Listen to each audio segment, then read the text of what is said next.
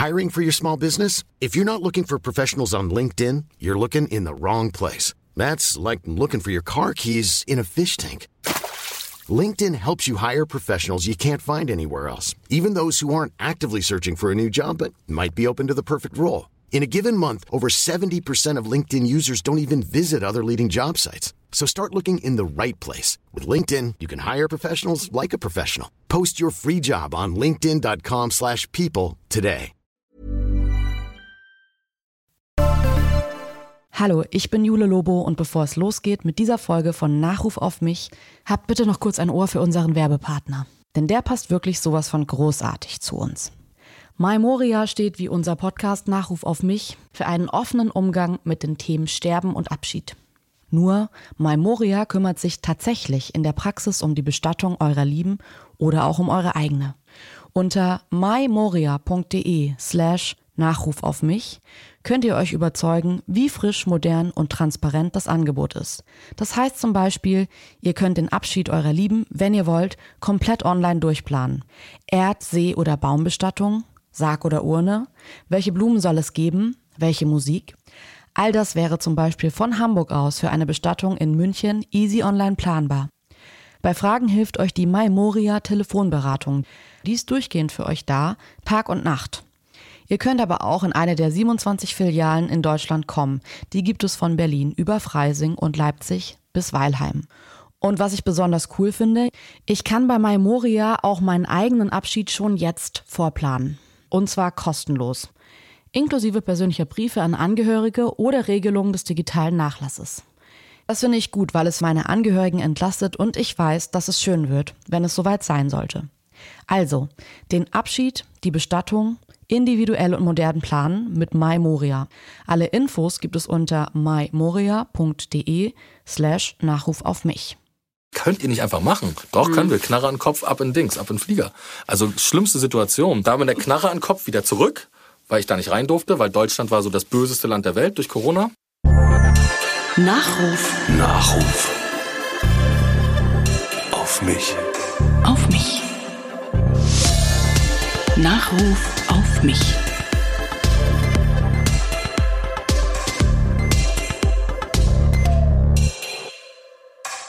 Ich bin Jule Lobo und das ist mein Podcast Nachruf auf mich, in dem ich über das Leben rede und was davon übrig bleibt. Heute habe ich einen Gast, er ist Angler, Abenteurer, Alpaka-Vater, ein Mann für die Ups und Downs, ein Beastie Boy, Rapper, Wohltäter, Materia, ein Masimoto. Wo soll ich anfangen? Hallo Martin. Hi, schön hier zu sein. ist es okay, wenn wir uns duzen? Wir kennen ja, uns gar bitte, nicht. Ja, bitte, natürlich.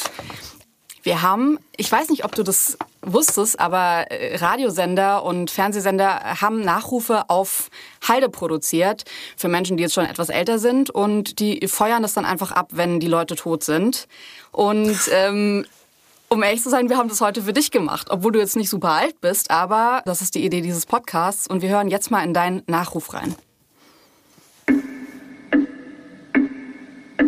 Ich hab den Knopf schon längst gedrückt, auf dem Selbstzerstörung steht. Nimm die Welle mit, bis die Welle bricht. Trinken einen auf den Tod, zwei auf das Leben. Ich spring von Level zu Level, bis der Endboss kommt. Tick-Tack, Tick-Tack, Zeit ist knapp. An Hinweisen, an Warnungen hat's nicht gefehlt im Werk, im Leben von Martin Lazzini, aka Materia, aka Masimoto. Jetzt hat der Endboss das Level beendet. Die Welle ist gebrochen. Ein letztes Tack und killed by death. Checkt man sein Leben so durch, gibt's eigentlich zwei Main-Level. Tick und Tack. Das Tick-Level, die Sucht nach Wahnsinn, nach Extremen, nach immer neuen Reizen und Zuständen. Das Tack-Level, das Bedürfnis Gutes zu tun, Menschen zu helfen, Vater zu sein, eine Heimat zu haben. Sein Leben also ein Pendeln zwischen Tick und Tack, zwischen Höhenflug und Tiefenrausch. Das mit dem Tick fing früh an. Nein sagen, sagte Martin Lazzini mal, war in der Hut in Rostock Großklein nicht angesagt. Yo, schon eher. Yo, zu Drogen, zum Ausbruch, zu Punk und Rap, aber auch zu Michael Jackson. Bloß keine Langeweile, keine Belanglosigkeit, lieber Außenseiter sein als Mitläufer. Die Mutter Lehrerin, der Vater Seemann. Von ihm vielleicht hat er die Sehnsucht, die Reiselust geerbt. Aber der Vater war auch früh weg. Die Schwester ebenso, mit 18 ausgezogen. Der Bruder auch, nach Schweden abgehauen. Er selbst zieht mit 17 nach New York. Versuch einer Karriere als Model. Versuch, einen Hunter-Champion zu bekommen. Klappt beides? Null. Also, nächstes Level. Zurück nach Berlin. Die Karriere als Profifußballer? Hm, schon vor New York gescheitert. Egal, weiter, Neues. Dann eben Schauspieler. Klappt auch. Null. Also weiter, nächstes Level. Dann eben Musik. Kein Gangster-Rap mangels Gangsters sein. Kein Bock auf Agro-Berlin, dafür Green Berlin und gepitchte Kiffermucke als Masimoto. Diepe Reime und fette Beats als Materia. Und jetzt klappt's. Die große Hafenrundfahrt. Das geile, pralle Leben mit Platin an der Wand und Rausch im Blut.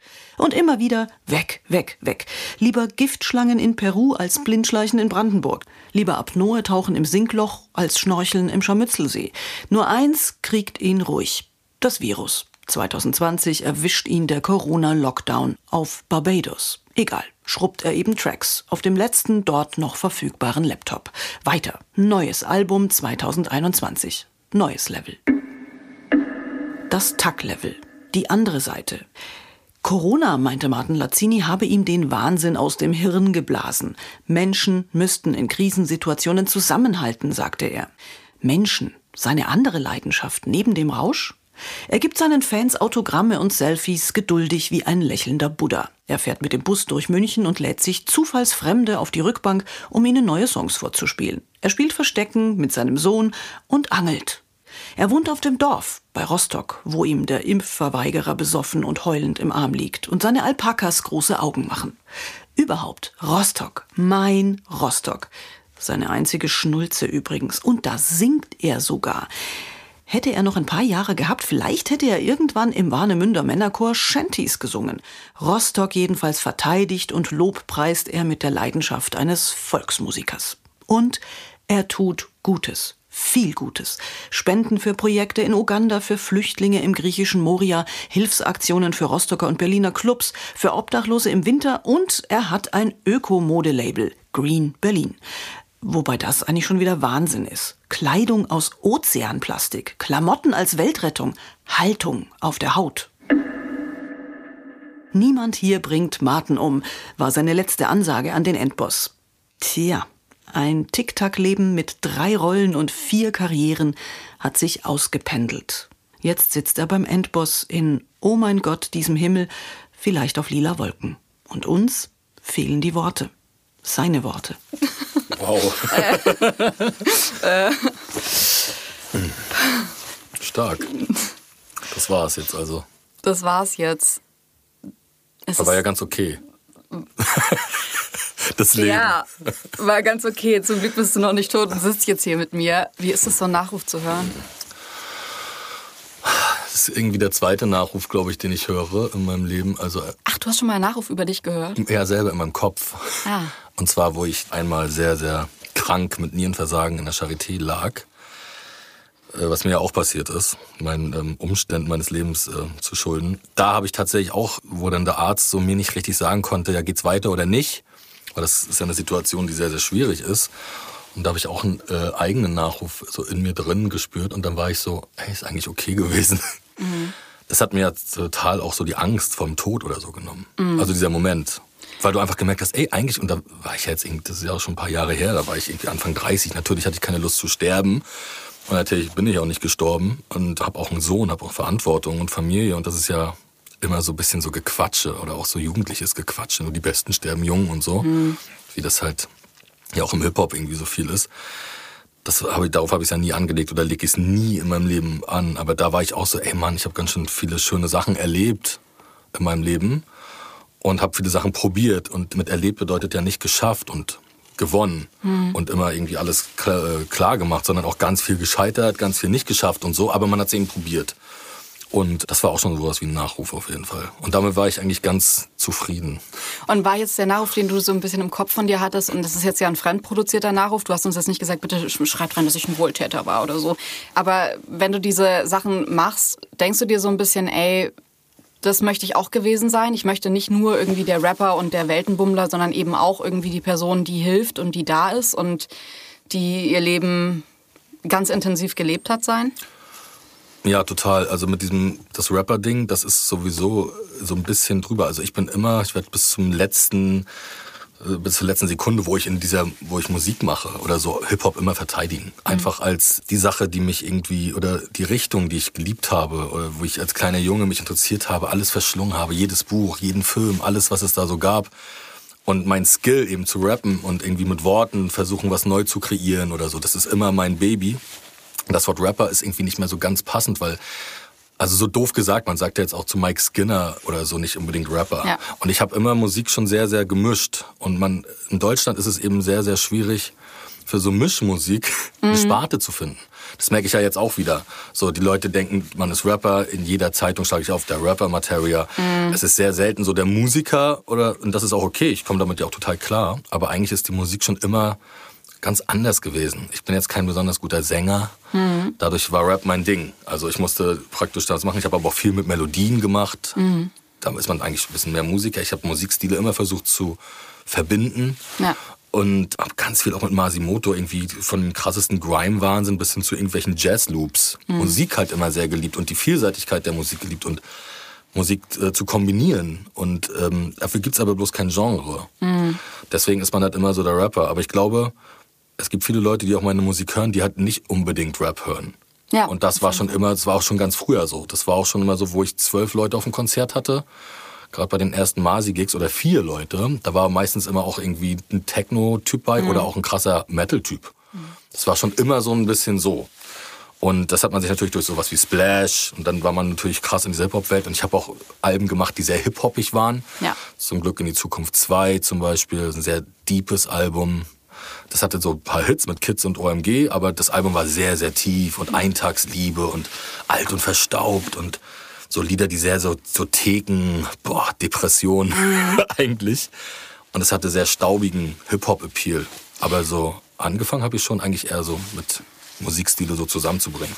Ich habe immer, wenn ähm, Leute fragen, ja, ich habe Kinder, was kann ich denen vorspielen, Rap, Deutschrap, ich weiß nicht was und so, dann sage ich meistens deine Musik, weil ich finde, dass du, und das ist eigentlich sehr Rap-untypisch, mit einer Sprache spielst in deinen Liedern, die ja, also man denkt dann immer so Musiker, weil das so weit weg ist dann von dieser mutterfickenden Sprache, die du im Rap einfach auch benutzen könntest.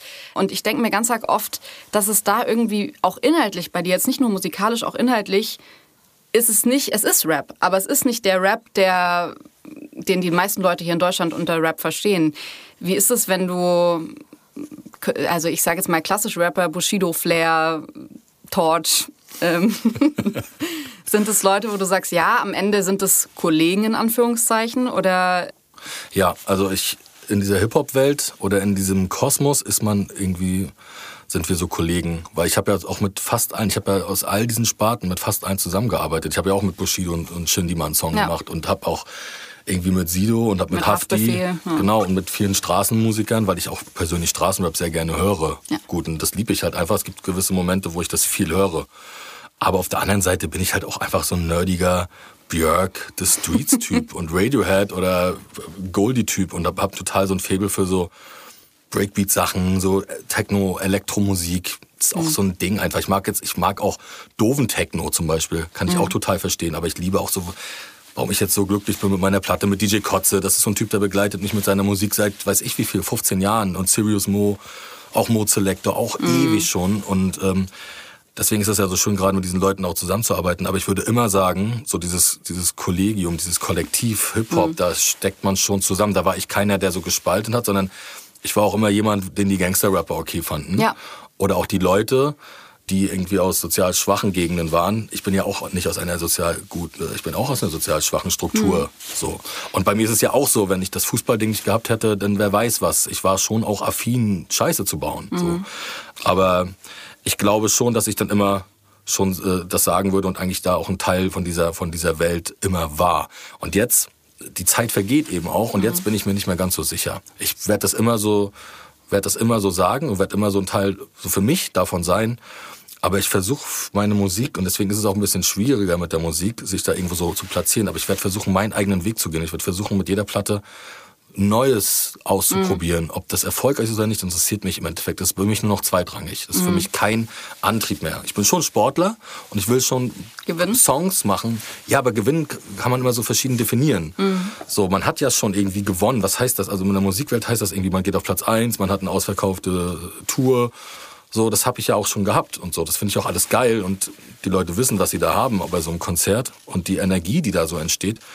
Aber mir geht's eigentlich so ein bisschen um Leute zu, auch zu inspirieren mit Musik. Mhm. Oder dass sie irgendwie, muss ja auch nicht jeder meine Musik geil finden, ja. aber dass sie einfach sich trauen, Sachen zu machen. Und das, mhm. das habe ich immer gemacht. Ich habe mich immer getraut, Sachen zu machen. Ich habe mich getraut, Masimoto zu machen, wo alle gesagt haben, wo mir zehn Leute auf die Fresse hauen wollten, äh, Madlib und Quasimoto. Ich habe mich einfach getraut. Ich habe mich auch getraut, damit Stefan Sills irgendwie da anzurufen bei mhm. Stones 2 und zu fragen, ob das okay ist. Ja. Und ich habe mich getraut, ein Label zu machen, Green Berlin, was damals irgendwie mal die Mutter war, wo ich aus Rostock war, wo mir auch wieder zehn Leute auf die Fresse hauen wollten. Mhm. Also ich, habe ja. mich immer getraut, so, weil ich habe das auch immer ein bisschen aus einer anderen Perspektive gesehen, dieses Masimoto-Ding. Das war für mich zum Beispiel auch nie Kiffermusik. Das war natürlich ja. total die Kiffermusik, aber für mich war das einfach so ein Ding, okay, da kommt so ein Typ von woanders auf diese Welt, sieht das alles mit ganz anderen Augen, mhm. geht da in so eine poetische Kiffer-Nostalgie rein und um das irgendwie zu erklären, muss er irgendwas konsumieren. Mhm. So habe ich das immer verstanden für mich. Und dann habe ich dadurch die Texte auch so äh, ja. sehr schnell und es hat so viel Spaß gemacht, das zu schreiben. Okay, wir, äh, ja. es, wir machen gerade so viel auf und ich habe auch ja. ganz viele Fragen, aber ich würde gerne noch mal kurz auf den Nachruf zurückkommen. Und zwar dieses Tick- und Takt-Level, das meine Kollegin Doris Hammerschmidt so ein bisschen aufgezeigt hat. Findest du dich da wieder? Ist das was, was du selbst auch so empfindest? Ich fand das, ich fand das sehr emotional gerade. Ähm, ja, ich sehe mich da total, klar.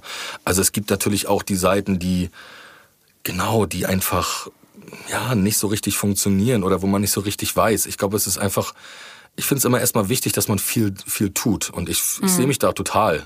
Manchen könnte man sagen, ja, wie das klingt. Es ist immer, wie man etwas auffasst. Also höre ich nur das Gute raus, wenn man sowas hört, mhm. oder höre ich auch das Schlechte raus, wenn man etwas hört? Na klar, bei mir, das ist genauso, deswegen war das sehr, sehr richtig, weil ich habe halt immer das Problem, dass ich irgendwo hinkomme und so, du warst mal Fußballer, du warst mal Model, mhm. du hast Schauspiel studiert und es klingt halt alles so geil und alles so, oh, ich, dieses Leben von diesem komischen Typen aus Rostock, das ist ja Wahnsinn. Mhm. Aber das, was so schön war gerade an den Nachrufen, ist ja, dass das ja alles nicht funktioniert hat. Ja. Eben. Es hat ja nichts davon geklappt. Und ich habe ganz schön zu hasseln gehabt damit und hatte kein Geld und ich musste als Model, musste mir meine Mutter bei Western Union 200 Euro überweisen, damit ich was zu essen habe. Krass. Also so war die Zeit damals, weil das Geld, was man verdient hat, ist einfach in diese in eine Miete geflossen mhm. und in das Leben und in Flüge und in die zahlen ja nicht einfach alles und sagen, hey, mhm. sondern du musst schon alles so zurückzahlen, was du auch verdienst. Und es war nicht viel, was ich verdient habe, es war wenig. Und deswegen ist es schon sehr, sehr äh, richtig, dass halt diese, dass diese Sachen sehr verrückt waren mhm. vielleicht oder sehr unnatürlich vielleicht sind, alles auf einmal zu haben in diesen Kunstwelten. Aber das liegt auch daran, dass ich auch mal Industriekaufmann angefangen habe zu lernen und einfach nur in diesem Büro saß und einfach nur, ich muss hier raus, ich muss hier raus, ich muss mhm. hier raus. Ja. Ich konnte es, ich mochte halt einfach deswegen auch Schauspielschule. Ich hatte kein, kein Abitur. Ich habe eine Freundin gehabt, die an der Schauspielschule, einen privaten in Berlin war. Die hat gesagt, mach das doch. Das, kannst, mhm. das ist die einzige Sache, die du studieren kannst, so wie Grafikdesign oder so, auch ohne Abi, wenn du gut bist und die, das Vorstellungsdings da mhm. bestehst die Aufnahmeprüfung bestehst, ja. kannst du es schaffen. Das hat dann halt geklappt und es hat mir sehr gut getan, so ein Studium zu machen, wo du morgens irgendwo hinkommst und erstmal so Fechten hast. Oder mhm. Gesangsunterricht oder wie steht man auf einer Bühne, Atemtechnik und so. Mhm. Dass ich ein furchtbarer Schauspieler war, das wusste ich von der ersten Sekunde. Also ist es, das habe ich mich gefragt, wenn du jetzt so 16, 17 bist und du merkst irgendwie, okay, ich sehe gut aus, ich kann Fußball spielen, ich kann, ich bin kreativ auch, auch irgendwo. Wie, ich glaube, das ist ein Problem, das heutige Generationen mehr haben, und zwar, dass du zu viele Möglichkeiten hast und eher zu viele als zu wenig. War es bei dir so, dass du immer an eine Türe hin bist und die ging dann zu und dann bist du an die nächste? Oder hattest du schon mal irgendwann diesen Brainfuck mit 14, 15, 16, dass du dir dachtest, eigentlich brauche ich drei Leben, um das, was ich da machen will, machen zu können? Das war am Anfang schon anders. Es, am Anfang war das, oder für mich war sehr, sehr lange Musik ein Hobby und ähm, das ist es für mich auch tatsächlich immer noch und das ist auch nicht so gequatsche, sondern Musik war für mich immer eine Leidenschaft, eine nicht auf Geld fokussierte Sache. Das war mhm. es noch nie. Dass das geklappt hat, ist ein Wunder und dafür bin ich dankbar für alles, was man machen kann. Ja. Ne, für jedes Interview und auch wie anstrengend das ist und irgendwohin, das ist schon, davon hat man immer geträumt. Und ich wollte auch ein Star sein.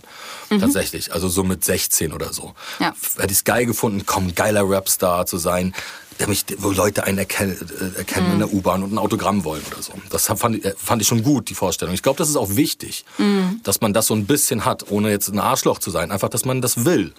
Ich glaube, das braucht man auch, um sich dann da durchzusetzen. Und gerade wenn man aus einer kleineren Stadt kommt, dann nach Berlin kommt, ist es umso schwerer. Da gibt's ja. halt schon einen Haufen Berliner, da gibt's tausend Rapper und tausend Produzenten.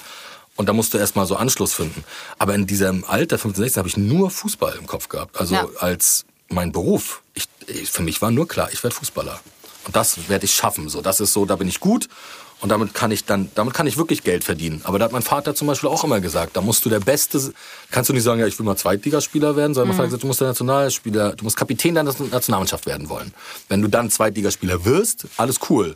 Aber du musst dann einen hohen Anspruch haben an dich und immer an dir arbeiten. Und wenn man da wirklich auch seitdem man sechs ist, jeden Tag hingeht, ja zwei, dreimal zum Training, Sportschule, morgens Training, mittags, abends, nur Fußball. Du bist ja auch total, also ganz schön gestresst für dieses Alter so weil du immer unter Strom bist und Wochenende mhm. nie da bist. Du hast ja gar keine Zeit, irgendwo so hinzugehen und irgendwie mal richtig feiern zu gehen, sondern du bist immer mit dem Verein unterwegs. Dann willst du das natürlich auch machen. Und wo ich das dann aufgehört habe, es muss ja schon in mir so ein bisschen gebrodelt haben. Die anderen Sachen, die habe ich, also die, das musst mhm. du verstehen, dieses Modeln und diese Schauspielsache, da wusste ich von der Sekunde eins, dass das nichts ist. Ach krass. Okay. Also so, dass ich da nichts werde.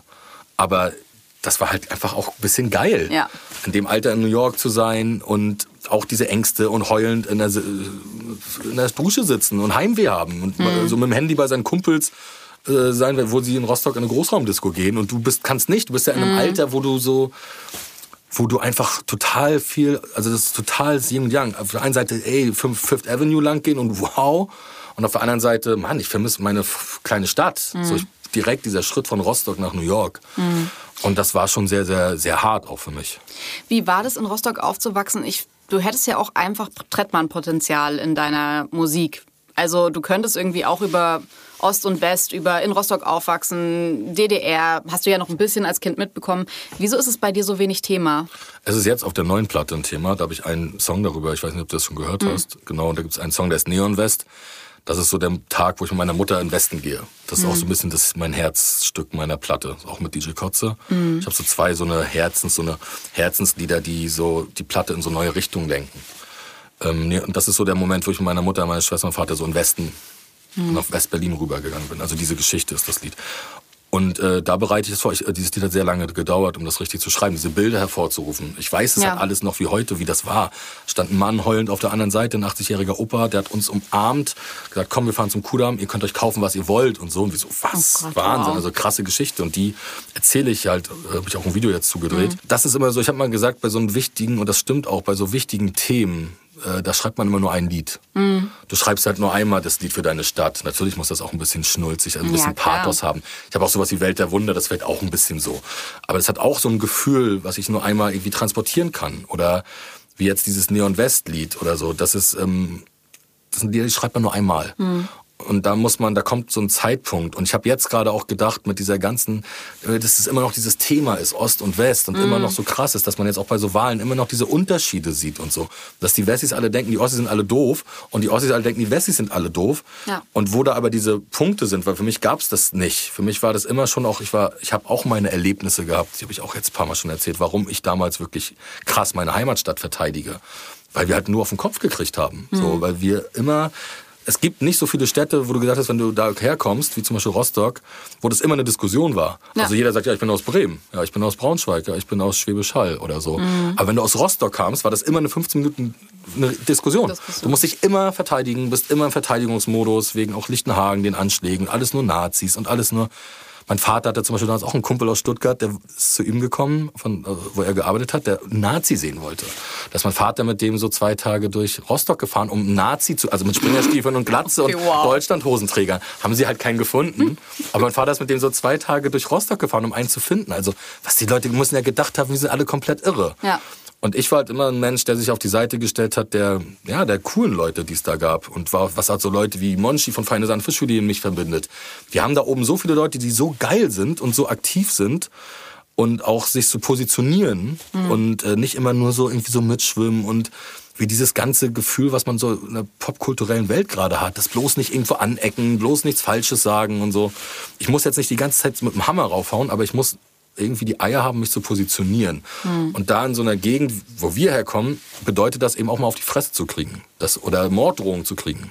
Und damit müssen, muss man eben klarkommen, aber dafür muss man sich entscheiden und es gibt keinen anderen Weg. Es gibt nur diesen Weg. Und ähm, deswegen bin, sind wir da oben sehr, sehr stolz und haben diesen Lokalpatriotismus. Mhm. Das ist so der einzige Patriotismus, den ich irgendwie mag. Das mag, glaube ich, jeder, der irgendwas hat und mit seiner Heimat verbindet. So, das ist irgendwie, Mann, ey, man, man ich glaube auch, dass Deutsche oft eher Lokalpatriotismus haben, als dass man sich deutsch fühlt. Man fühlt sich immer eher zu dem Ort, wo man aufgewachsen ist oder wo man lebt, verbunden, als dass man jetzt sagt, ich bin Deutscher und ich fühle mich so unglaublich deutsch im Ausland, sondern es ist ja immer eher so, ich bin Rostocker oder ich bin. Mhm. Im Ausland, im Ausland glaub, weiß ich es nicht ganz. Im Ausland habe ich oft das Gefühl, dass die Leute wirklich denken, dass sie bessere Leute, dass sie ein besseres Lebenssystem haben, die mhm. Deutschen. Also das, so eine Überheblichkeit. Ja, das ist so eine, das wollen sie gar nicht so, aber das erlebt man jetzt in Malle so ganz normal Standard, aber das erlebt man in Nepal, wenn man irgendwie in Kathmandu ist und zum nach Lukla, wo ich mit Paul Ripke mal war zum Beispiel, mhm. äh, auf diesem, wo dieses ba Basecamp ist, von diesem, Basecamp, genau, ja. Mount Everest und so, diese Elitären, diese, diese Lehrerelite, diese Viertelhosen, mm. Hosenabtrennmenschen. die, wenn du in so einem Bus dann zu so einem Flieger fährst, wo du so die Holländer siehst, die so ein bisschen geil lustig sind, die Engländer lustig, die Deutschen halt nicht. Ja. Und dann auch diese Sherpas uns so komisch behandelt haben und so. Und da haben wir uns mit einem auch hart äh, besoffen. Und dann hat der auch so, man hatte so eine Truppe und der war ich kann nicht mehr, ich dreh durch einfach. Mhm. Immer dieses, das, die spüren das nicht so richtig, aber die haben halt auch in der, ja, im akademischen Umfeld oft ein Problem. Das sind nicht immer nur die, die irgendwie so ein bisschen bildungsmäßig weiter unten so anzusiedeln sind. Oft so ein Problem und oft so ein, ach ja, wir sind ja die mit den Autos und so. Und das mhm. spürt man da oft und das ist sehr unangenehm. Mhm. Auf der anderen Seite gibt's halt auch mega coole Leute. Ja. So. Und deswegen ist es immer total unfair, sowas alles so in einen Topf zu werfen. Du hast es gerade schon ein bisschen angesprochen, dieses ganze Reisen. Deine Geschwister sind alle abgehauen, du auch, raus in die Welt. Ist es von deinem Vater oder woher kommt diese Sucht nach der Ferne? Ich glaube schon, dass es ein bisschen genetisch ist, aber auf der anderen Seite ist man ja auch irgendwie ein Mensch und man hat eigene, ja, man hat so Versuchungen, denen man nicht so richtig widerstehen kann manchmal. Oder die Angebote. Mein Bruder ganz klar, der hat eine Kochausbildung gemacht und der war direkt im Atlantik in Hamburg. War Udo Lindenbergs, war schon ein starker Jugend, also war bester Koch Deutschlands im Jugendvergleichen mhm. und so. Der hat richtig was drauf gehabt und die gehen einfach immer weg. So, die suchen halt, ja. die gehen in die weite Welt, um halt geile Jobs zu haben. Und meine Schwester war Au-pair-Mädchen in New York. So, äh, hat sich halt beworben und ist dann aber da fast viereinhalb Jahre oder so geblieben. Also die hat dann da länger und fest gearbeitet. Aber gut, man muss ja schon, also ich würde jetzt nicht sagen, dass der 0815-Plan in Deutschland ist, Au-pair-Mädchen in New York zu werden. Das ist ja schon so eine ja, so ein Blick in die Ferne, die ist so keine Angst vor der Ferne. Ja, aber auch so ein bisschen ist auch ein Musikding tatsächlich. So ein bisschen ey, immer geile Musik, immer so ein bisschen Michael Jackson, Madonna, mhm. dann so Biggie, Big Pun, meine Schwester auch, Mariah Carey, Foxy Brown. Mhm. Die hat sich immer so ein bisschen so dahin gezogen gefühlt. Zu dieser Musik ja. auch und so. Und das auch zu tanzen und so Hip-Hop tanzen. Und das war so ein bisschen mehr ihre Welt. Und das konnte man, das war nicht mehr so die Befriedigung dann hier das hat meine Schwester einfach auch viel mehr gefühlt, da zu sein. Die war eine richtige Amerikanerin mit ihrem coolen Freund irgendwie aus dem Vorort, immer ins Kino fahren, bescheuerte Sachen essen und so, mm. in so Playlands rumhängen und Rollercoaster, Achterbahn fahren und das war, war cool. Mm. Und mein Bruder, da war das halt auch, irgendwie haben wir das alle in uns und ich glaube, das ist auch so ein bisschen aus der Genetik natürlich. Das ist immer, das spürt man nicht, aber ich bin Sudetendeutscher. Also ich bin praktisch das Wandervolk der Deutschen. Ich bin ja eigentlich damals Tscheche gewesen. Lazini heißt ja günstig auf Deutsch. Was ganz lustig ist, sieht man nur überall da. Mhm. Um nicht zu sagen billig. Und äh, die sind ja auch immer rumgezogen und rumgetrieben und von A nach B und wurden überall vertrieben und so. Und hatten kein richtiges so Zuhause. Wahrscheinlich ist das so ein bisschen auch ein Teil davon. Ähm, dieses Shanty, Shanty ist es ein, könnte das wirklich seine Zukunft sein, dass du irgendwie in so einem Chor bist und äh Oh Gott, also der Shanties war auf jeden Fall unsere erste Großraumdisco, wo wir früher mal waren. Das war ein geiler Club, wo es richtig, richtig äh, krasse Sache ging. Da war man immer, aber im Shantychor, das sind ja eigentlich so Seemannslieder. Ja. Also mit so Freunden später mit so weißen Rauschebärten irgendwo am Strand zu stehen und so Lieder zu singen. Natürlich ist das was Schönes. Aber ich glaube, ich werde irgendwo, ich glaube, ich werde irgendwo später woanders sein. Ich weiß nicht. Ich spüre das irgendwie. Lass uns über diesen Moment sprechen, den du gerade schon angesprochen hast, nach dem Fußballspiel, Nierenversagen. Wie fühlt sich das an, zu sterben? Kann man das so sagen? Hattest du das Gefühl, dass du stirbst? Nein, das ist so, ich habe halt diese, es ist schon ein merkwürdiger Moment so. Ich hatte dieses Fußballspiel und das ist ja auch immer so ein bisschen falsch übertragen. Es ist schon so ein Lifestyle. Ich war wirklich nicht trainiert zu der Zeit. Ja. Und dann spielst du ein Fußballspiel 90 Minuten vor also das ist halt auch alles so, das ist immer so leicht geschrieben und gesagt und so, aber was da emotional halt auch passiert. Also ich habe es halt als Fußballer war das halt immer mein Traum in diesem Stadion zu spielen, mhm. so immer diesen Traum. Und dann machst du das halt irgendwie mit nur Bundesliga Oldschool Legenden und so und ausverkauftes Stadion da und spielst dann da dein erstes Spiel, bist führst eine Mannschaft durch Musikerfolge so da irgendwie rauf, bringst dem Verein irgendwie eine, eine Mille ein, dass dieser Verein weiter irgendwie existieren kann auch und bist ein Teil davon, ein großer Teil davon. Und das ist einfach total viel. Mhm. Das kann man nicht immer alles so verarbeiten. So, man kann immer stark tun und krass tun und denken, man kann das alles so easy machen. Das kriegt man aber nicht hin. Ein Mensch hat auch irgendwo Grenzen manchmal so. Und dann spielt man das Spiel, dann war das alles toll und dann feiert man natürlich auch und dann passiert halt sowas. Ich habe das auch schon direkt nach dem Spiel gemerkt. Also ich habe das jetzt wirklich nicht durch eine mhm. Sauferei danach gehabt. Ich habe nach dem Spiel gemerkt, dass es mir komisch war. Und dann muss es natürlich während des Spiels so passiert sein, einfach so untrainiert sowas zu machen. Aber plus den Lifestyle, wenn man davor irgendwie trainiert hätte oder so, hat dann. Ich kenne das zum Beispiel auch viel von Marathonläufern, die haben mhm. das viel. Also du hast bei jedem Marathon hast du drei, vier Leute, die Nierenversagen haben. Das Ach, ist krass. einfach so. Und dann trinkt man eigentlich ganz viel Wasser und dann geht das wieder so an. Bei mir halt mhm. halt nicht. So, und ich wusste das halt nicht. Ich war halt schon, ich war halt sieben, acht Tage da im Hotel, dann hier und immer mhm. kam, kam Ärzte, mir ging es immer schlechter und ich dachte, Magen-Darm. Mhm. Und mir wird es immer schlechter. Und dann hat irgendeiner durch Zufall in Berlin, da wo ich wieder war, wo es immer schlimmer wurde und ich schon kaum noch irgendwas sehen konnte, dann hat jemand diesen Wert überhaupt erstmal überprüft. Also es war schon eine sehr kritische Situation. Mein Wert war so wie noch nie ein gemessener Wert in Deutschland. Mein Wert war komplett, das waren das ab in die Charité mit Blaulicht und dann ja, dann in die Dialyse und erstmal einen Schlauch in den Hals und erstmal das ganze Gift raus und alles Wahnsinn. Und dann ist man halt in so einer Emergency Room Situation, wo man auf so einer Liege liegt, immer so von Raum zu Raum, siehst diese Lichter und dann habe ich die ganze Zeit The Prodigy, The Experience gehört.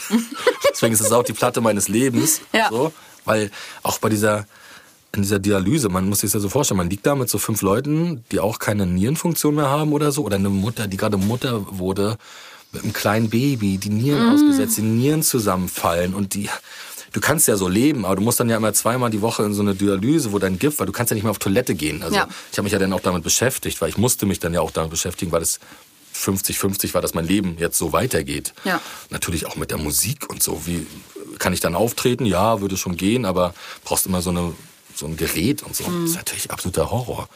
Und dann habe ich aber The Prodigy gehört und nicht Johnny Cash. Ja.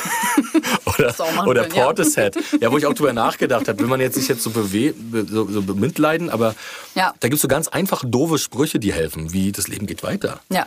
Weißt du, das ist so, oder... Aber du hast ja dann schon drei Jahre nichts getrunken und... Ja.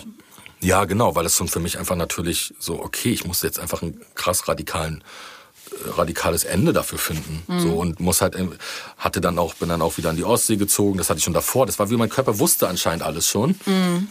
dass ich äh, mein, mein Haus da gekauft habe, was davor war dass ich von Berlin auch ganz schön erdrückt wurde davor und ich jetzt auch nicht so der Typ war, der jetzt irgendwie Nein sagt, wenn es irgendwie abends mhm. rausging, sondern irgendwie schon viel draußen war viel extrem erlebt habe. Also in allen Richtungen. Ne? Ob das jetzt irgendwie dann auch mal, ich habe ja nicht immer, keine Ahnung, gesoffen, oder ich habe auch mal extrem Sport gemacht. Und ja. war dann extrem irgendwo unterwegs und immer alles ein bisschen so zu doll zu machen. Das ist so ein bisschen so, auch bei meiner Familie so ein Teil. Ja, und das war schon auf jeden Fall sehr, sehr, sehr, sehr wichtig, dann die Erkenntnisse auch zu sammeln oder zu kriegen und sich erstmal wieder so zu sammeln und zu wissen, okay, wie geht's jetzt weiter? Und dafür brauchte ich erstmal so eine Pause von diesem ganzen Trinken. Und war dir das Zeug. klar, dass das nur eine Pause ist? Oder war der, dachtest du in dem Moment so, jetzt werde ich nie wieder trinken und ich werde irgendwie, keine Ahnung, gläubig und äh, anfangen, keine Ahnung, mit meinen Alpakas nur noch da auf dem Land zu leben? nee, dafür war ich dann auch zu jung dafür. Also ich habe ja. alles geglaubt. Ich habe alles gedacht. Ich habe dann auch alkoholfreies Bier getrunken. Dann war ich auch irgendwie im Lido. Und dann war es aber so um halb eins echt, oh Gott, dann war man so müde und dann habe ich gemerkt, dass das Weggeding nichts mehr für einen ist. So. Ja. Man merkt aber auch, dass man tatsächlich weniger Anrufe kriegt. Ja. Weil man ja davor ein bisschen so ein Nachtmensch war und dann ist man so, ja, mit dem, was sollen wir mit dem anfangen? Man wird ja auch so grantlich und dann mhm. ist man auch so, wenn ich nichts trinke, dann finde ich auch alle, die trinken scheiße. Ja, ja ganz normal. Weißt ja. du, ist einfach so, ey, nee, ihr seid alle, ey, das ist ein Nervengift. Mhm. Warum macht ihr das? Warum macht's mal so wie ich? oh Gott. Genau, wenn man trinkt, dann ist man mhm. wieder genau auf der anderen Seite. Und hat dann irgendwie seine, seine Freunde so heimlich äh, auf dem Klo irgendwo erwischt in irgendwelchen Techno-Clubs und dann so, mal, ihr Arschlöcher, ihr habt doch gesagt, ihr, macht, ihr zieht mit mir mit jetzt. Also, ihr zieht mit ja. mir mit, gesund zu sein. Ja, und dann hast du gedacht, okay, und dann nee, so, Mann, ey, lass mich alle in Ruhe. Und äh, ja, dann wird man irgendwie, ja, komisch. Man wird komisch. Das habe ich gemerkt. Also diesen knapp vier Jahren habe ich, zwei Jahre habe ich davon sehr genossen. Mhm. Und zwei Jahre gar nicht. Und das ist auch eine ganz klare Selbsterkenntnis. Und das war dann, man wird ein bisschen komisch. Man wird, man hat kein, kein, es, wichtig ist ja das Glück. Also Alkohol trinken oder so oder zu feiern bedeutet ja jetzt nicht in erster Linie Glück. Aber es bedeutet unvorhergesehene Dinge, die Ja. passieren. Und das ist halt einfach dann nicht mehr da. Das, ich habe mich das gefragt, als du so meintest, ich glaube bei Hotel Matze, es geht um die Nacht, die Nacht ist es. Und ich habe das auch so krass, wenn ich feiern war, dass ich so um zwei, drei Uhr nachts so dachte, boah, ich will nicht, dass diese Nacht endet. Das ist so schön. Ich weiß jetzt schon, die Sonne wird bald aufgehen, aber ich will, dass es für immer so bleibt wie in diesem Moment. Das ist so unglaublich schön. Also da fühle ich mich so lebendig. Wie kriegt man es hin, so lange zu denken? Oder jetzt ist das schon lange, zwei Jahre, so lange, wo man sich sagt, nee, das brauche ich nicht, das ist cool. Dann ist man morgens frisch, man kann auf den Flohmarkt gehen in Berlin und toll. War da irgendwann so ein Moment, dass du dir dachtest, nee, die Nacht ist es eigentlich? Ja, es ist halt am meisten, es hat irgendwie am meisten meine Persönlichkeit wieder gespiegelt. Und diese Abenteuerlust. Also wenn die Abenteuerlust nicht bedeutet, irgendwo jetzt, äh, keine Ahnung, in den Dschungel zu fahren oder so. Ja. Ich mag auch, für mich ist auch in den Wald gehen und Pilze suchen, irgendwie vor meinem Haus. Super. Hauptsache was machen. Irgendwas Schönes. Ich liebe das auch. Aber das hat mir einfach am meisten gegeben. Und das hat auch meine ganze, ich habe mich nie, was du auch vorhin gefragt hast, ich habe mich jetzt nie als Künstler oder als, ich stelle mich jetzt nicht vor, ich bin Materia, nie. Ja. Ich habe mich nie, ich definiere mich in erster Linie nicht als Künstler. Ich definiere mich schon als Martin. So, Das, was ich so bin, das ist, ich mache, liebe meine Musik, aber es gibt auch andere Sachen, die ich liebe. Es ist so, ich kenne halt viele Kollegen, die haben halt das nur, die haben halt nur Musik. So, und alles ist da. Und wenn ich mal irgendwie zwei Tage frei habe, dann bin ich im Studio. Ja. Da bin ich halt null.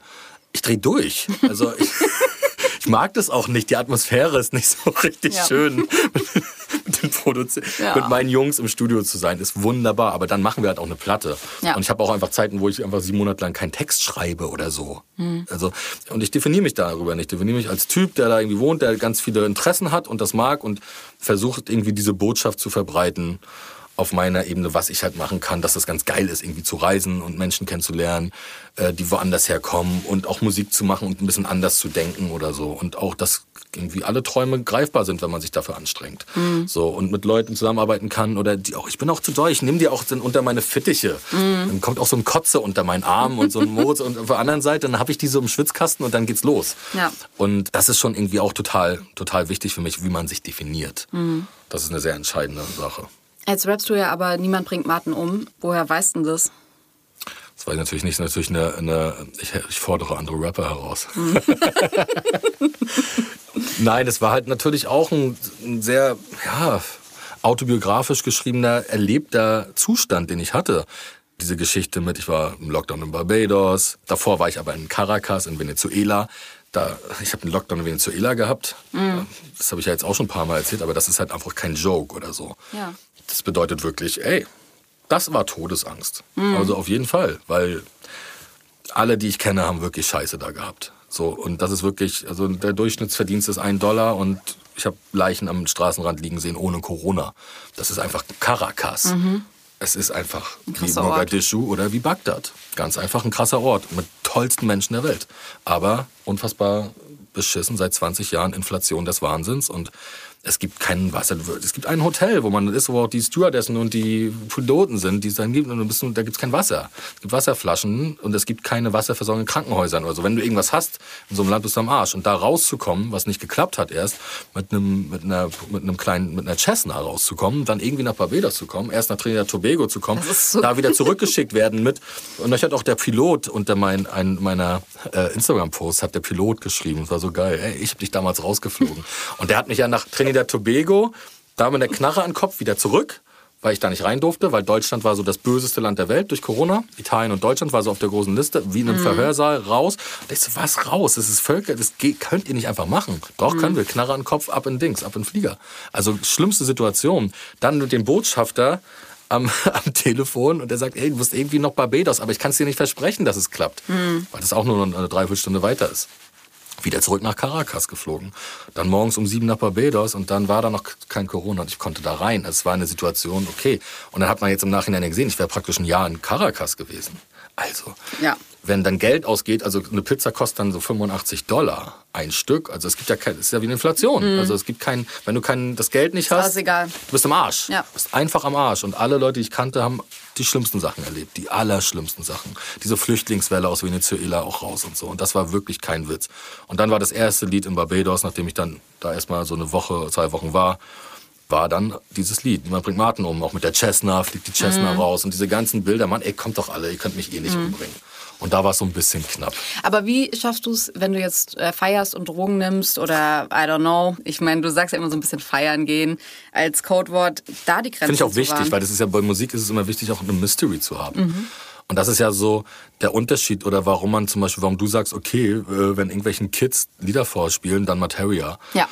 Ähm, verstrahlt oder so ist auch ein krasses Lied, weißt du, wenn man wenn man es anders deutet. Aber ich habe immer versucht, auch einfach mal, ich find, fand Sprache immer zu interessant dafür, dass man es so Dafür habe ich Masi gehabt, um so Dinge so anders zu machen. Und es geht mir nicht um, dass ich mir nicht traue, die Sachen auszusprechen. Ich versuche sie einfach nur geiler auszudrücken.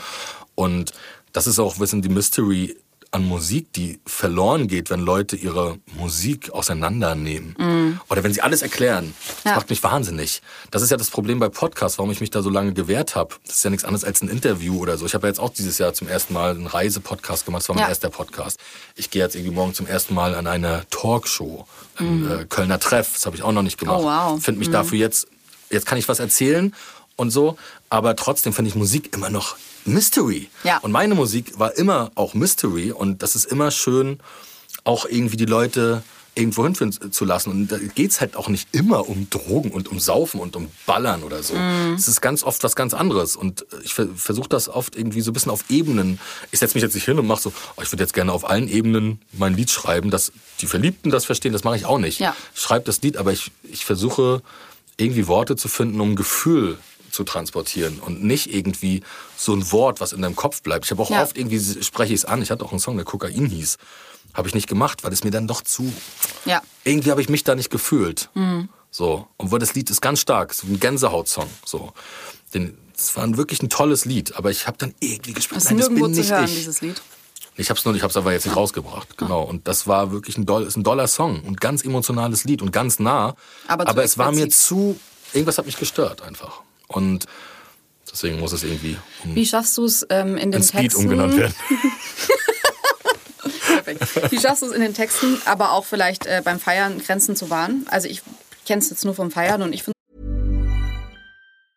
I'm Sandra, and I'm just the professional your small business was looking for. But you didn't hire me because you didn't use LinkedIn jobs. LinkedIn has professionals you can't find anywhere else, including those who aren't actively looking for a new job but might be open to the perfect role, like me. In a given month, over 70% of LinkedIn users don't visit other leading job sites. So if you're not looking on LinkedIn, you'll miss out on great candidates like Sandra. Start hiring professionals like a professional. Post your free job on linkedin.com/people slash people today. es schwierig da zu wissen, wann bringt es mich denn tatsächlich um. Na, ich glaube, jeder muss ja sich als Person erstmal einschätzen. Das ist so, bin ich eine Person, die viel aushält oder bin ich eine Person, die überhaupt nichts aushält? Ich glaube, Personen, die wirklich nichts aushalten, die merken das ja auch schnell und die wissen dann. Und eine Person, die viel aushält, weiß halt auch, bis wo es geht. Ich habe eine gute Freundin von mir, das ist so eine Art Schamanin und bei der bin ich halt, und eine, nicht nur eine gute Freundin, sondern die, mit der rede ich, ist eine richtige Ikone hier in Berlin. Und die hat mir einfach gesagt, ey, du musst, das ist, glaube ich, ein wichtiger Hinweis für alle Leute, die nicht wissen, du musst sowas wie ein, keine Ahnung, du musst dich fühlen wie so ein Schaf und du hast so deinen abgesperrten Bereich. Ja. Also du hast so deine, deine Weidefläche. Und das musst du dir vorher überlegen, wie lange geht die? Das heißt, du sagst dir, pass auf, Freitag geht's los, ich habe das Wochenende mal frei. So, Montag um 10 würde ich gern zu Hause sein. Nur als Beispiel. Ja. Dann muss es halt sein. Das ist Ja. dein Gehege. Und das ist ein sehr guter Tipp. Am besten Fall ist das irgendwie nur ein Tag danach. Aber mein Gott, in Berlin kannst du auch tagsüber geil rumhängen, irgendwo an den See fahren und dann geht's weiter. Total, aber kannst wie- auch so, ne? Wie kriegt man es dann hin, nicht am Sonntagnacht zu sagen, ich baue das Gehege mal nur bis Dienstagmittag Das aus. darf man halt nicht machen. Wenn du das machst, dann kann es eben Ja. böse enden. Und man muss halt genau wissen, wo das endet. Und man muss einfach viel Wasser trinken, ist auch wichtig. Ohne Kohlensäure. Stir nee, wie, was sagt man? Leise, laut? Leise. Gott, ich hasse Leise. es. Ich hasse es. macht mich wahnsinnig. Martin, ich würde noch gerne mit dir übers Angeln sprechen, weil ich es einfach überhaupt nicht checke, wirklich. Also, Ist auch gut so. dein Opa ist Fischer, dein Vater ist Seemann, du bist Angler. Ja. Ist Aber es ein mein Family Bruder. Thing? Ist es ein Thing bei euch? Nein, das ist für alle Menschen, die am Meer leben. Ah, Also ich, wenn ich jetzt irgendwo nach San Francisco fahre, angeln auch alle. Mhm. Ist so. Oder wenn du nach Cornwall fährst, nach England angeln auch alle. Oder wenn du nach Kiel fährst. Mhm. Also das ist so, wenn du am Meer groß wirst, das ist so wie wenn du in den Bergen groß wirst, bist du auch immer Skifahrer oder Snowboarder. Ja. Das ist einfach eine Identität von so einem Gebiet, weil es, das ist ja immer so ein Riesenthema. Ich habe zum Beispiel auch mittlerweile überhaupt gar keinen Bock mehr drüber zu reden, weil Mhm. es mich die ganze Zeit schon einfach so hart nervt, weil es einfach ein krasses Hobby ist und für mich viel mehr hat. Für mich Ja. hat das eine ganz eigene Bedeutung oder meiner Familie oder auch meinen Freunden, weil wir dadurch so viele tolle Erlebnisse haben und so viele Reisen machen. also du machst es nicht nur alleine, sondern du machst es schon mit deiner ganzen. Du hast eine Family. weltweite Community auch und ich habe hier auch meine besten Freunde, mit denen ich dann irgendwie Mhm. Reisen plane und nach Kanada fahre oder so. Was man so macht. Und dann ist man irgendwo am Arsch der Welt zwischen Bären und Wölfen und angelt da irgendwie so. Das ist ja auch Wahnsinn. Und mir geht's halt auch darum, die Nachhaltigkeit. Mir geht's auch darum, dass ich zum Beispiel ganz viel nicht esse. Ich esse keinen Lachs, wenn ich ihn nicht fange und ich esse keinen Thunfisch, wenn ich ihn nicht fange. Äh, und esse das meist nicht. Also muss ich, ich muss es selber fangen. Ich hasse, ich mag diese, Mhm. natürlich gibt es so Seaspiracy, um jetzt, das hat so die letzten Leute über Netflix so ein bisschen dazu, oh, oder mein Lehrer, der Kraken oder so, mit dem süßen Oktopus, wo ich es irgendwie riesen geil finde, dass dadurch irgendwie der Oktopusverkauf total eingebrochen Ja. ist. Und ich, kann, ich esse das eben nicht. Ich bin da auch, ich bin da auch überhaupt nicht perfekt. Ich bin auch ein richtiger Trottel. Ganz viele Sachen mache ich ja, die falsch sind. Trotzdem noch. Dann dürfte man ja auch nicht fliegen oder so. Aber bei dieser ganzen Sache, ich mag das Meer und da ist es mir sehr wichtig, da nachhaltig zu sein. Und wenn ich Fisch esse und ich esse es eben, dann muss ich ihn auch selber fangen. Und das ist für mich dann eben dann doch wichtig, weil ich liebe, liebe auch Fisch zu essen. Und deswegen muss ich mir selber angeln. Und wenn du jetzt eine Frau kennenlernen würdest, die sagt, boah, ich bin seekrank und ich hasse das Meer. Das ist umso Ist es besser ein- für mich, dann kann ich immer alleine halt rausfahren. Aber es ist nicht sowas, dass du sagst, oh mein Gott, nein, sorry, dann kann ich mit dieser Frau nicht zusammen sein, weil das ist Auf ganz keinen Fall. Jeder Mensch, ey, jeder Mensch. Also wenn du einen Menschen nicht so akzeptierst, wie der ist, Mhm. hat das eh keinen Sinn. Also du kannst immer davon träumen, dass alles perfekt ist und dass Mhm. alles, aber das wird es nie, nie, nie geben. Es wird immer, der, eine Beziehung entscheidet sich ja eben in den Unterschieden, dass du die akzeptierst bei einem Menschen. Dann kannst du sagen, dann hast du wirklich das verdient, dann kämpfst du halt auch für eine Beziehung. Mhm. Dieses, dass dir einfach alles in die Wiege gelegt wird, das funktioniert so nicht. Jetzt habe ich irgendwie das Gefühl, dass Frauen in deinem Leben nicht so eine große Rolle spielen. Also klar, du hast irgendwie Tracks wie Eintagsliebe, aber das ist ja auch eigentlich so eine harte Realität dahinter. Also so ein bisschen dieses, wenn die Sonne untergeht, dann bist nicht nur du weg, sondern auch ich weg. Ähm, ja, naja, ich habe schon, ich weiß nicht, also ich glaube, wenn man ein bisschen sucht, findet man schon immer wieder Songs.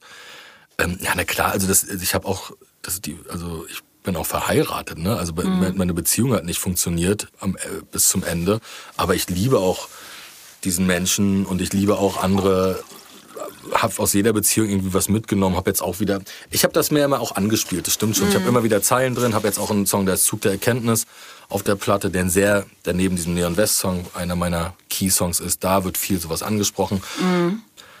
Aber so klar, so ein richtiges Love-Ding oder so, das habe ich mir, das habe ich irgendwie noch ein bisschen, verarbeite ich immer ein bisschen anders. Ich glaube, ich, glaub, es das- ich habe auch einen Song wie oder? Alt und Verstaubt zum Beispiel auf der Zunge Zukunft 2, das ist schon auch ein Trennungslied. So irgendwie. Und ich bin gerne allein, hab's nie verlernt. So. Und das ist schon immer irgendwie dabei.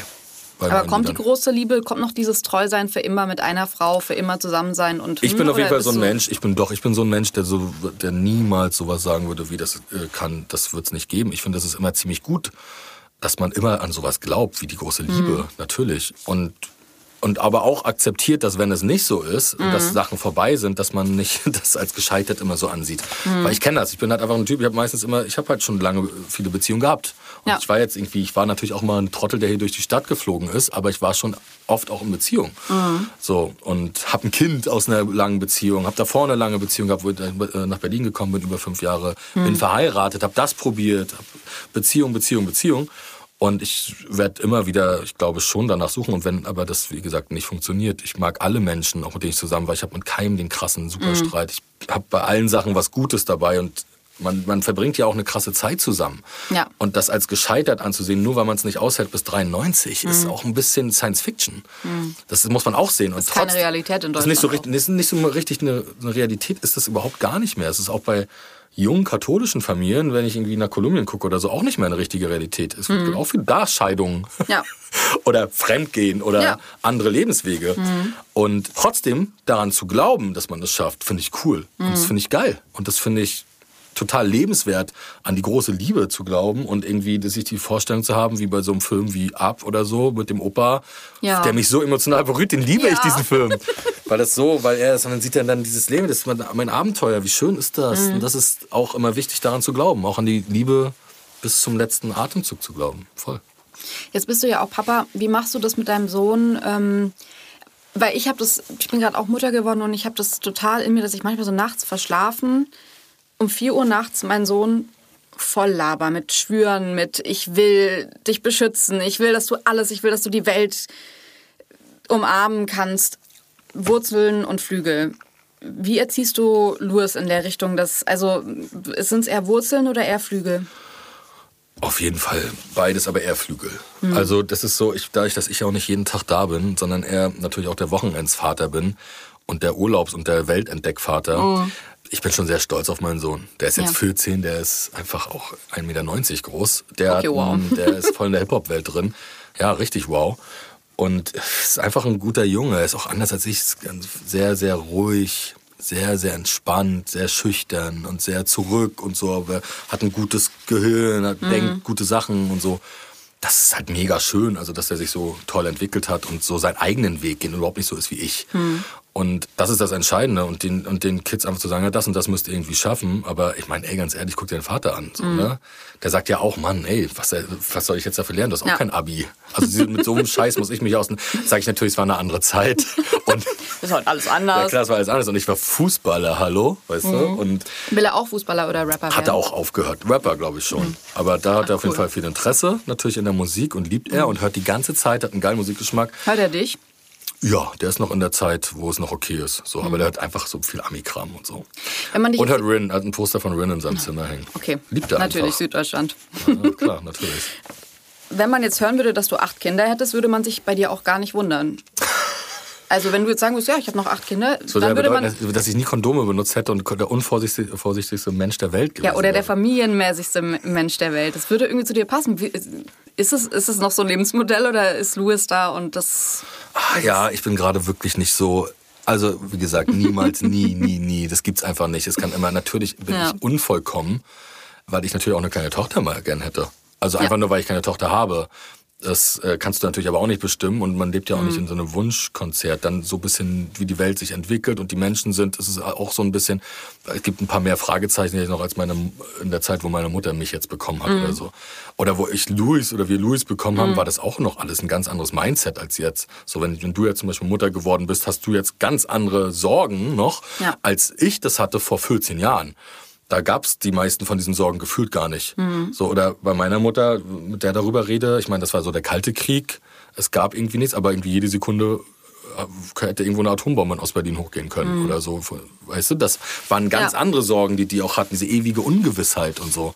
Und da in der Mitte zu sein, auch in Ostberlin, wo meine Mutter halt war, so und wo meine Geschwister irgendwie groß geworden sind. Ja.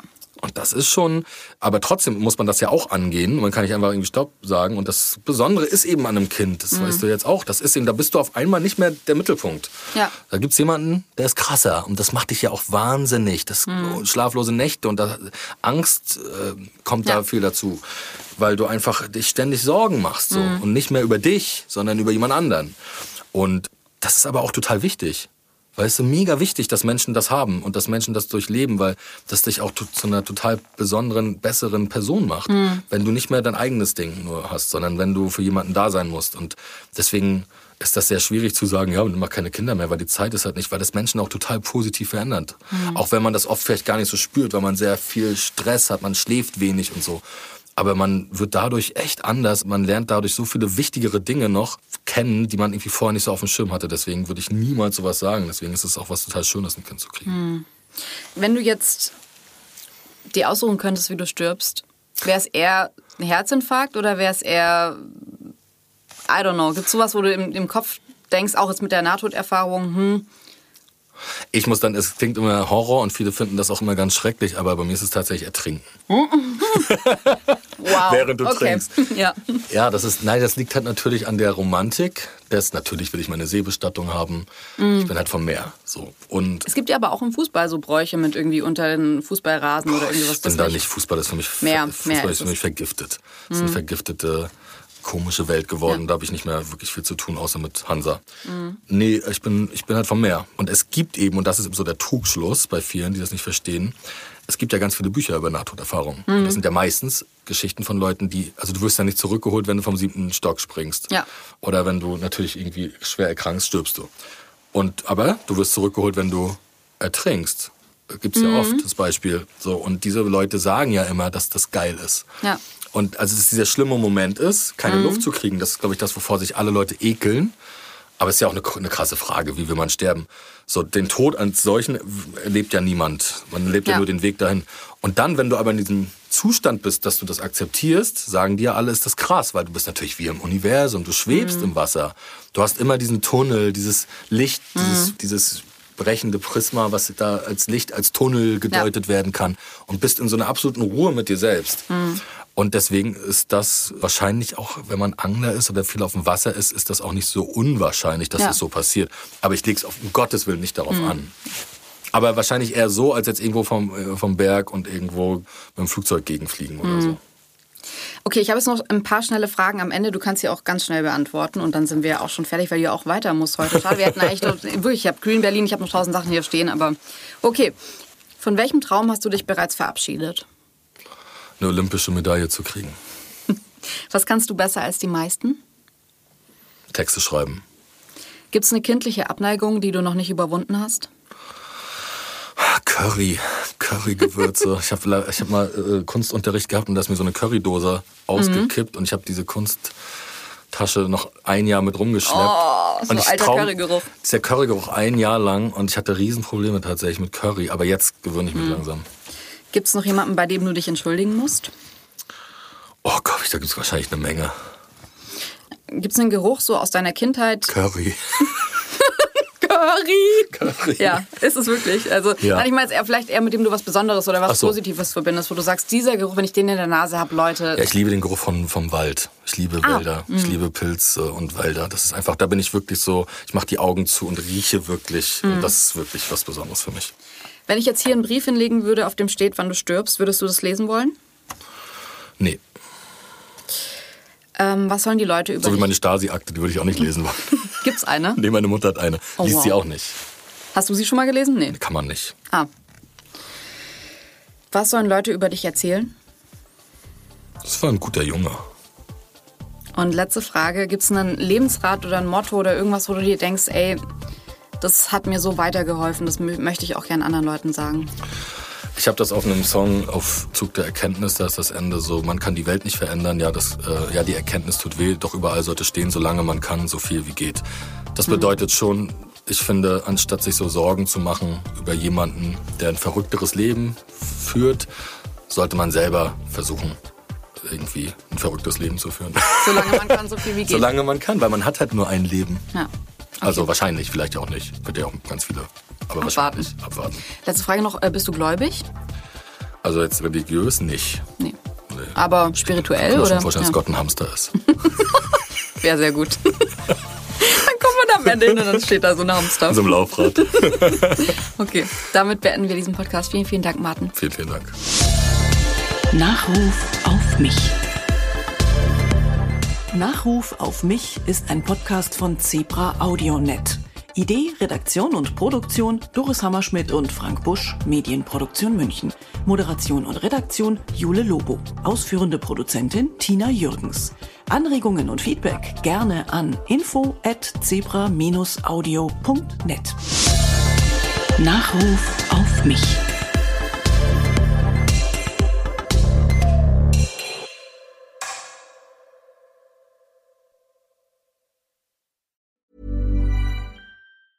Hey, it's Danny Pellegrino from Everything Iconic. Ready to upgrade your style game without blowing your budget?